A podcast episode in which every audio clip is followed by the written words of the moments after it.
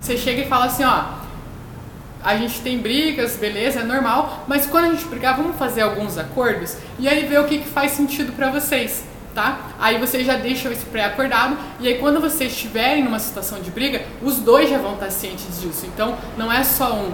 Então os dois já vão estar alinhados e os dois vão saber que o objetivo dessa briga é melhorar o relacionamento, ver o como você pode agir nas próximas situações, pode fazer, o que você pode fazer de diferente para ter um relacionamento melhor e também encontrar o que o seu parceiro, sua parceira pode fazer de diferente. Então, os dois tendo o mesmo objetivo, não querendo se matar, sair vencedor, dar os melhores argumentos, deixar o outro no chão, jamais. Isso não é um relacionamento saudável, não é isso que a gente espera.